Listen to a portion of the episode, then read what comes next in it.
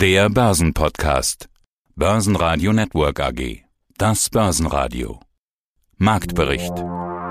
Im Studio Sebastian Leben und Peter Heinrich. Außerdem hören Sie den Chefvolkswirt von Metzler Asset Management Edgar Walk zum Wirtschaftswachstum, Kapitalmarktanalyst Stefan Scheurer von Allianz Global Investors zu Investments in China, André Wolfsbein von Freedom Finance zum neuen Börsentrend SPACs, zu den Jahreszahlen von Home24 CFO Philipp Steinhäuser und zu den Jahreszahlen von Energiekontor Head of IR Peter Alex. Sie hören Ausschnitte aus Börsenradio-Interviews. Die ausführliche Version der Interviews finden Sie auf börsenradio.de. Wenn Ihnen der Podcast gefällt, abonnieren Sie uns und geben Sie eine positive Bewertung. Der DAX beendet das erste Quartal 2020 über 15.000 Punkten. Das klingt spektakulär. Der letzte Märztag könnte aber kaum unspektakulärer enden. 15.008 Punkte sind überhaupt keine Veränderung zum Vortag. Der ATX in Wien gab 0,4% ab auf 3160 Punkte. An der Wall Street bewegt sich wenig zu Handelsbeginn. Mein Name ist Edgar Walk, ich bin Chefvolkswirt bei Metzler Asset Management. Die Stimmung in China und in Chinas Wirtschaft hat sich im März überraschend deutlich aufgehellt. Genau, also spannend ist sicherlich die USA, ganz einfach deshalb, weil wir hier exorbitant hohe fiskalische Unterstützung erwarten können. Wir hatten ja letztes Jahr ein Budgetdefizit von über drei Billionen US-Dollar. Damals, also letztes Jahr haben im Endeffekt die staatlichen Hilfen die Verluste bei den Unternehmen kompensiert, die Einkommensverluste bei den privaten Haushalten. Jetzt haben wir in diesem Jahr wahrscheinlich nochmal Fiskaldefizite von etwa drei Billionen US-Dollar, aber gleichzeitig sehen wir dass der Arbeitsmarkt sich rapide erholt, dass die Einkommen sich wieder erholen, dass die Unternehmensgewinne steigen. Das heißt also, wir haben jetzt hier nochmal einen Zusatzschub durch die exorbitanten Defizite. Von daher sehe ich im Moment, dass viele ihre Prognosen für die US-Wirtschaft überdenken. Also Konsensus ist bei knapp 6 Prozent, aber ich sehe die ersten, die jetzt schon Richtung 7,5 Prozent Wachstum gehen für die USA in diesem Jahr. Und es wäre tatsächlich das höchste Wachstum seit 1950. 7,5 Prozent Wachstum. Boah, das sind ja Wachstumszahlen wie in China. Also zumindest, was wir da an Statistiken glauben müssen. 7,5 Prozent. Wie viel sind denn Nachholeffekt und wie viel, kann man das sagen, normales Wachstum? Schwer zu sagen. Also wir hatten ja ein vergangenes Jahr minus 3,5 Prozent Wachstum. Von daher ist natürlich schon vieles davon Aufholeffekt. Wahrscheinlich die Hälfte etwa gefühlt. Aber es kommt halt doch sehr viel neues Wachstum auch hinzu. Von daher ist es vielleicht halb-halb. Man darf auch nicht vergessen, wenn die USA so stark wachsen, werden sie viele Importe nachfragen. Das heißt also, der Impuls wird sich auf China übertragen, auf äh, Europa, Deutschland. Wir sehen in Deutschland im Moment extrem starke Konjunkturdaten aus der Industrie oder Stimmungsdaten. Sie haben China schon erwähnt. Also es scheint tatsächlich so zu sein, dass wir wirklich einen sehr starken globalen Aufschwung in diesem Jahr bekommen werden. Klingt doch eigentlich erstmal gut. Ist dann alles gut und die Welt wieder in Ordnung? Was bedeutet das für die Finanzmärkte?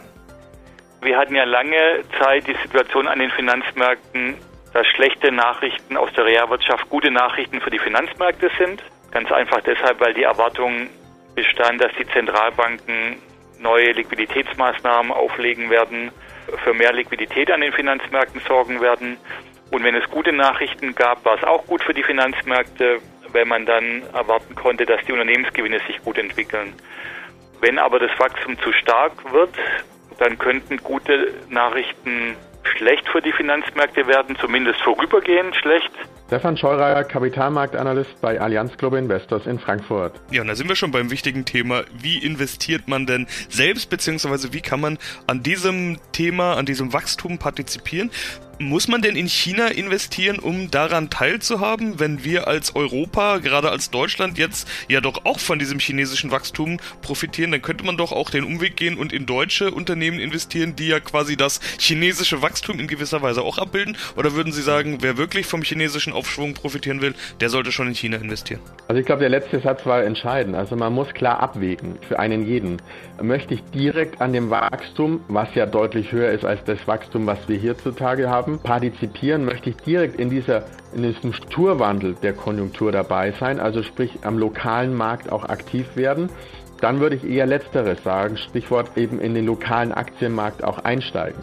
Möchte ich es aber eher, sage ich mal, in einem globaleren Kontext haben, vielleicht dann auch um meine Risiken nicht auf ein Land, sondern mehr gestreut zu haben im Portfolio, dann kann man natürlich auf diesen sogenannten indirekten Weg im Sinne von Unternehmen, Märkte, Sektoren, die einen großen Anteil am Umsatz auch in China generieren, dass man anhand dessen dann eben China indirekt quasi ins Portfolio mit reinnimmt. Aber man kann aber auch klar ganz Asien nehmen, denn wie gerade vorhin erwähnt, muss es nicht nur China sein, sondern auch die anderen Staaten, die Anrainerstaaten, insbesondere die ASEAN-Staaten, sollten mit dieser Verflechtung oder stärkeren Verflechtung von diesen Lieferketten mit dem Handelsabkommen in Zukunft auch stärker profitieren. So haben sie verschiedene Möglichkeiten im Endeffekt von China, von Asien insbesondere, aber auch im Umkehrschluss teils in Europa zu partizipieren. DAX-Gewinner sind die am Vortag wenig gesuchten defensiven Aktien. DAX-Gewinner RWE mit plus 3,2% und E.ON mit plus 1,7%. Ebenfalls plus 1,7% steigt Infineon. DAX-Verlierer waren dementsprechend zyklische Titel, die in den letzten Tagen gut gestiegen sind. Heidelberg Zement mit minus 1,2% und BASF und Covestro mit jeweils minus 1,5%. Ja, Philipp Steinhäuser von Home24, CFO und seit ja, über sieben Jahren schon dabei, die Home and Living Welt zu verändern und immer mehr Kunden bei Home24 davon zu überzeugen, den Home and Living Kauf auch online zu tätigen. Online-Shopping boomt. So viel Überzeugungskraft müssen sie dafür also höchstwahrscheinlich gar nicht mehr leisten, denn das gilt für alle Produkte. Durch die Pandemie wurde dieses Online-Shopping natürlich massiv beschleunigt, also auch Produkte, die man normalerweise vielleicht eher noch im stationären Handel gekauft hätte, werden online gekauft. Möbel zum Beispiel. Und davon profitieren am Ende natürlich Sie. Kein Wunder, dass Sie ein Rekordjahr hingelegt haben. Dazu wollen wir gleich sprechen, aber bevor wir zu den Jahreszahlen einsteigen, möchte ich erstmal über die aktuelle Situation sprechen. Es ist in der Diskussion, ob bei uns, also im Speziellen bei uns jetzt wieder mehr gelockert werden soll oder umgekehrt ein härterer Lockdown her soll. Aus Ihrer Sicht kann ruhig noch ein bisschen Lockdown bleiben, oder? Das Lockdown-Quartal 2020 war das Beste in Ihrer Unternehmensgeschichte oder erwarten Sie, dass die Kunden sowieso bei Ihnen bleiben? Wir haben da mehrere Augen drauf. Auf der einen Seite gucken wir natürlich auch auf unsere Mitarbeiter, unsere Kunden und möchten, glaube ich, alle, dass wir so schnell wie möglich in ein ja, etwas normaleres Umfeld zurückkehren können. Auf der anderen Seite ist es in der Tat, wie Sie sagen, dass die Pandemie den Wechsel vom Offline-Einkauf hin zum Online-Einkauf auch im Home-and-Living-Bereich weiter beschleunigt hat und immer mehr Kunden die äh, Vorteile und den Komfort vom Online-Kauf entdecken konnten. Wir glauben auch, dass dieses Kaufverhalten sich nicht wieder zurückentwickelt, sondern dass das was Konsumenten einmal erlernt haben und zu schätzen gelernt haben, auch nach der Pandemie bleiben wird. Von daher sind wir auch für die Zukunft und die zukünftige Entwicklung sehr positiv gestimmt. Die Kundenzahl ist natürlich massiv gewachsen während dieses Pandemiejahrs. 44% plus der aktiven Kunden auf 2,2 Millionen plus 48 bei der Anzahl der Bestellungen. Ist das denn ein Corona-Effekt? Ich habe umgekehrt gelesen, dass in Ihrer Meldung steht, in Q1 bleibt das Momentum äußerst positiv. Also scheint sich auch fortzusetzen, egal ob gerade groß Corona-Pandemie oder nicht ist. Ja, korrekt. Deswegen meine Einschätzung auch, dass wir in einer nach Corona-Welt weiter einen Anstieg der Online-Käufe sehen werden. Wir müssen nur mal in andere Branchen gucken, im Fashion-Bereich etc. ist die Anzahl der Kunden, die ihren Kauf online tätigen, drei, teilweise sogar viermal so hoch, je nachdem in welche Märkte oder Länder man guckt. Von daher ist das eine Entwicklung, wo wir im Home-and-Living-Bereich immer noch ganz am Anfang stehen und ja, wo wir sehr positiv auf äh, die weiteren Entwicklungsschritte äh, denen entgegenfiebern. Schönen guten Tag, mein Name ist Peter Alex, ich bin verantwortlich für den Bereich Investor Relations bei Energiekonto AG. Und wir sprechen über ihre Jahreszahlen. Die Pressemeldung trägt den Titel Energiekontor mit starkem Ergebnis 2020. Ich habe mir mal die Meldung angeschaut, auch den Aktienverlauf und dann wirkt diese Meldung ja fast wie eine Untertreibung. Die Aktie ging 2020 wirklich steil nach oben, nachdem zuvor ja im Prinzip jahrelang recht wenig passiert ist. In den letzten Jahren war die Aktie eigentlich immer so zwischen 10 Euro und im Hoch rund 20 Euro. Ende 2019 ging es über die 20. Dann kam ja der viel zitierte Corona-Crash, der bei ihnen gar kein echter Crash war. Und dann wurde der Turbo gezündet. Von den 17 noch was im April ging es auf 65 Euro bis Januar 2021. Also die Aktie hat sich fast vervierfacht. Herr Alex, Sie sind zuständig für Investor Relation, also sind Sie auch mit den Investoren in Kontakt. Was war das für ein Turbo? Was war da los? Also ich denke mal, wir hatten vor allem zwei ganz wichtige Wachstumstreiber. Das eine war halt unsere operative Performance, die wirklich sich sehen lassen konnte. Von den Zahlen haben Sie gesehen, wir konnten alle wesentlichen Kennzahlen erheblich steigern und natürlich das Wichtigste, das Konzernergebnis, was wir im letzten Jahr gerade mal bei einer guten schwarzen Null hatten, lag jetzt bei 20,4 Millionen. Das ist natürlich also eine ganz, ganz, ganz deutliche Steigerung und zeigt einfach, wie operativ erfolgreich wir im Jahr 2020 waren. Dazu muss man auch sagen, die Vorjahre, die waren geprägt, aber darauf gehen wir vielleicht noch mal später ein, waren geprägt davon, dass wir gerade im Windbereich in Deutschland eine Flaute haben. Nicht nur wir, sondern die gesamte Branche. Dadurch waren die Zahlen der Vorjahre wirklich schlecht. Jetzt, wie gesagt, 2020 war von unserer Seite schon sehr gut. Das war also der eine große Treiber, die erste Phase des Schubes. Der zweite Schub kam so ein bisschen von außerhalb. Und zwar als Projektierer hat man es ein bisschen schwer mit der Aufmerksamkeit des Kapitalmarkts für den eigentlich wichtigsten Bereich. Und das ist die Projektierung. Das heißt also, wer sich für uns interessiert, hat in der Vergangenheit immer es relativ schwer zu beurteilen, wie werthaltig ist denn eine Projektpipeline. Da gab es kurz nach Mitte des Jahres, also ich glaube es war Juni, Juli, eine große Transaktion. RWE hat von Nordex eine Projektpipeline gekauft und damit war auf einmal eine Benchmark im Markt und jeder hat sich gesagt, wow, was sind denn das für Preise, die da gezahlt werden? Solche Projektpipelines scheinen ja was wert zu sein. Und dann hat man, hat sich der Kapitalmarkt umgeschaut, hat festgestellt, es gibt nur ganz wenige in Deutschland oder auch sogar in Europa, die Projektpipelines haben. Energiekonto ist einer der wesentlichen Player und da hat dann eine Neubewertung stattgefunden. Und als allererstes sind die Analysten drauf gestoßen, dass da eine Neubewertung anstehen muss. Die Investoren haben das dann ähnlich gesehen und jetzt ist mein Gefühl, hat das der Markt wirklich verinnerlicht und sagt, Projektpipelines sind eine Menge wert. Hallo und guten Tag, seien Sie gegrüßt, verehrten Zuhörer. Hallo und guten Tag, lieber Peter. Heute möchten wir über die SPACs sprechen.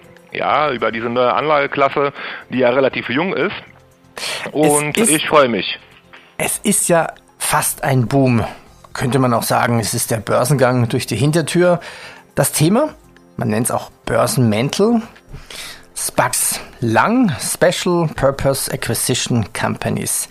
Die Kurzdefinition von dir, was sind SPACs? Vielleicht wirklich nur kurz, Details nehmen wir gleich durch. Also, wie du schon gesagt hast, das sind klassische Börsenmäntel. Ja, da versammeln sich Investoren und schmeißen Geld in den Topf, ohne vorher zu wissen, wo es investiert wird. Ja, dieser Börsenmantel äh, bekommt dann ähm, ja eine Börsenlisting bzw. eine Börsennotierung und dann schaut man schlicht und einfach, mit welchen Unternehmen man dann später fusionieren kann. Okay, gehen wir das Schritt für Schritt durch. Also SPACs sind entweder schon an der Börse oder sind leere Unternehmen, die dann an die Börse gehen und zu SPACs werten. Ab wann ist eigentlich quasi die Geburtsstunde eines SPACs? Ab dem Listing. Das wird ein Unternehmen gegründet, allerdings ohne operativen Geschäft. Sprich, das ist einfach nur ein frisch gesammeltes Geld, ja, was dann zur Verfügung steht in Form von einem Pool. Und äh, Geburtsstunde des SPACs ist natürlich Börsenlisting, weil die SPACs, die sind ja im Vorfeld schon börsenhandelbar. Und um nochmal auf Geburtsstunde hm, zu kommen, ist definitiv IPO von SPAC. Also SPAC sind quasi so eine Art Fast Lane an die Börse? Hm, genau. Wie kommt ein SPAC an die Börse? Ist das leichter als andere Unternehmen? Sinn und Zweck der Sache ist ja, dass man Börsengang eines Unternehmens dann auch letztendlich erleichtert.